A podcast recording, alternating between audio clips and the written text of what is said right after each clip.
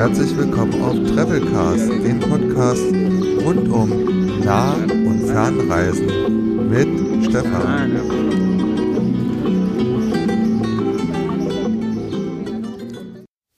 Hola España. Es ist knapp nach 13 Uhr und ich sitze im Zug in der ersten Klasse von Sevilla Santa Justa nach Córdoba Central. In 45 Minuten bin ich in Córdoba und dann geht's weiter. Bis gleich.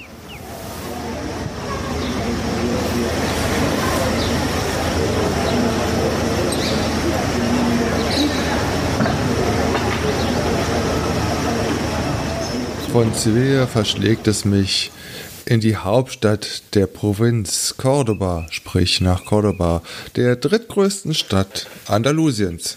Am Hauptbahnhof angekommen, geht es dann rechts weg die Prachtstraße runter. Ja, die Prachtstraße, die wieder eine Einbahnstraße ist, die drei Spuren oder vier Spuren in die eine Richtung hat und drei oder vier Spuren kann mich jetzt nicht mehr dran erinnern, in die andere Richtung und in der Mitte ein Grünstreifen. Bei uns würde man sagen, ein Park. Der Weg zum Hotel, was in Richtung Altstadt liegt, führt mich durch diesen Park. Weg zehn Minuten, wunderbar im Schatten, überall Orangenbäume und viele weiße Tauben. Or apropos Orangenbäume. Cordoba ist für mich die Stadt der gefallenen Orangen. Warum? Als ich dort ankomme, sehe ich unter den Bäumen etwas grün. Es strahlt auch wirklich grün, alles ist saftig, die Springbrunnen sind alle an, aber auf den Rasenflächen liegen Orangen, Orangen und noch mehr Orangen und bis zu einer Größe fast von einem Handball. Ja, die fallen mal schlicht und ergreifend einfach ab und bleiben dann erstmal auf dem Boden liegen. Dann dachte ich mir, hm, Okay, was machen die mit den vielen Orangen? Und schlenderte weiter zum Hotel. Im Hotel angekommen, klar, umgezogen, Kamera gegriffen, kurz überlegt, wie gehe ich Richtung Altstadt, den kurzen Weg oder nehme ich den längeren Weg hintenrum über die Brücke, über den Fluss und dann zurück über die römische Brücke in die Altstadt. Ich habe mich für die zweite Variante entschieden, von der ich gleich ein bisschen mehr berichte. Bis gleich.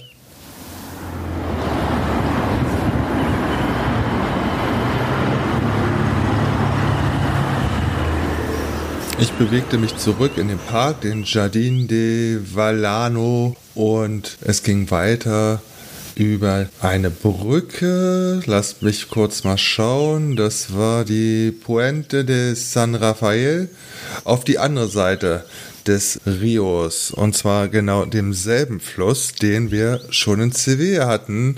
Natürlich meine ich den Guadalquivir, was übrigens so viel heißt wie der große Fluss. Und wie gesagt, ich hatte schon die erste Bekanntschaft in Sevilla und in Cordoba, da treffen wir uns wieder. Also über die Puente de Sala Rafael, über den Guadalquivir auf die andere Seite der Stadt. Und von dort aus immer am Wasser entlang, immer näher in Richtung Altstadt. Man kann von drüben schon die Altstadt sehen, die hohen Türme. Und zurück geht es über die Puente Romano, die berühmte Brücke von Cordoba, die man auf fast jedem Foto sieht und meistens abends beleuchtet. Von dort aus wieder zurück in die Altstadt. Am ersten Tag in Cordoba habe ich eher mal so in die Seitengassen geguckt und geschaut, wo gibt's schöne Ecken, die man vielleicht mal näher besuchen sollte. Und ja, was soll ich euch sagen? Ich habe viele Höfe oder Gärten gefunden in den Seitengassen, in den schmalen Gassen. Umso schmaler die Gassen wurden, umso schöner waren die Bepflanzungen auf den Höfen oder an den Fenstern. Weil der Spanier hat ja keine Blumenkästen am Fenster oder am Balkon für sich, damit er von drinnen die Blumen betrachten kann. Nein, passt mal auf, guckt euch das mal genau an. Die Blumenkästen hängen tiefer, so dass man von unten die Blumen genießen kann. Und wenn man drinnen sitzt auf dem Sofa, dann sieht man relativ wenig von dem schönen bunten Blütenwerk. Gebt mal Acht drauf. Nach anderthalb Stunden war ich dann wieder zurück im Hotel. Es war ziemlich heiß und genoss die kalte Dusche, um mich dann für das Nachtleben von Cordoba vorzubereiten. Davon gibt's gleich mehr. Bis gleich.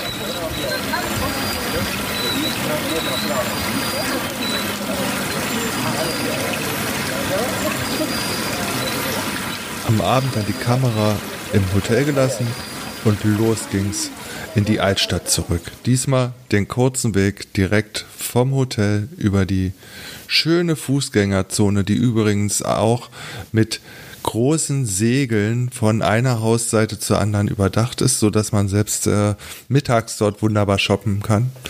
Ähm, über die Fußgängerzone zurück in die Altstadt. Und dort natürlich, wie es sich gehört, habe ich mir ein Restaurant gesucht, was na, nicht direkt auf dem Touristentrampelpfad war, wo es Tapas gab und genoss die Tapas und natürlich ein gepflegtes, kühles Bier. Wer nicht so gerne bei den anderen Touristen sitzt und vielleicht ein bisschen mehr von den Spaniern, von den Andalusiern erleben will, der muss über die Brücke auf die andere Seite der Stadt oder die andere Seite des Flusses gehen, dort in die Altstadt. Dort sind auch enge Gassen, ganz viele Restaurants und Cafés und dort findet man dann die Einheimischen. Also, wenn ihr mehrere Tage da seid, schaut euch mal beide Seiten abends an und dann stellt ihr schon den Unterschied fest. Nachdem man sich dann gestärkt hat, sollte man auf jeden Fall nochmal durch die Altstadt schlendern und auch nochmal in die Seitengassen schauen, denn überall findet man auch Straßenmusiker und man kann sich an die Hauswand lehnen und der Musik lauschen und zuschauen, wie so langsam die Sonne untergeht. So ab, na ich sag mal, 1 Uhr fängt dann auch langsam an, Cordoba einzuschlummern. Am zweiten Tag zog es mich dann erstmal wieder Richtung Norden zurück in Richtung Bahnhof. Denn ich wollte, nachdem ich am ersten Tag den Ostteil und die Altstadt hatte, ups, jetzt wird hier tatsächlich gehupt. Na, da hat bestimmt irgendein Autofahrer die Ampelschaltung verpennt. Egal. Also, es ging Richtung Norden und dann Richtung Osten von Cordoba. Ich wollte mich sozusagen von der anderen Seite dann irgendwann wieder Richtung Altstadt bewegen. In Sachen Fortbewegung gibt es natürlich auch statt der Füße noch eine andere Variante, nämlich das Fahrrad. Seit 2003 wurde in Cordoba ähm, das Radverkehrsnetz, so nennen sie das dort, gefördert. Also es wurden Radwege ausgebaut und es gibt natürlich auch ein Leihradsystem in Cordoba, was man wunderbar nutzen kann. Nur so als Tipp am Rande. Aber jetzt zurück. Und da ich mich hier wieder treiben lassen wollte, schaute ich mal kurz bei Google Maps vorbei und schaute, wo die nächsten Parks auf diesem Weg sind. Und ansonsten, ja, lief ich einfach mal los.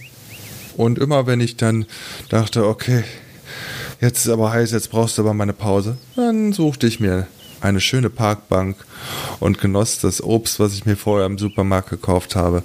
Und dann ging es weiter. Ja, und wie gesagt, erstmal Richtung Norden, wieder durch den Park mit den vielen Orangen, dann ein Schlenker nach rechts in Richtung Osten, wieder mit dem Ziel, einen kleinen Park zu besuchen und dann ging es langsam Richtung Süden weiter zurück zu dem wunderschönen Fluss, dem großen Fluss, so nenne ich ihn jetzt immer, weil ich werde diesen Namen nie aussprechen können.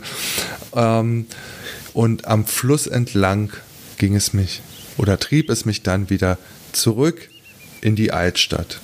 Ja, das war dann so ein Fußmarsch von gut fünf Stunden und in der Altstadt, ja, da war es dann ziemlich heiß.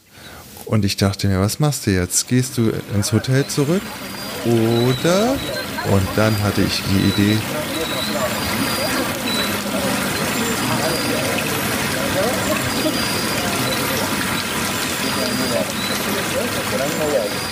Da hatte mir doch jemand empfohlen, unbedingt die Mesquita-Kathedrale zu besuchen.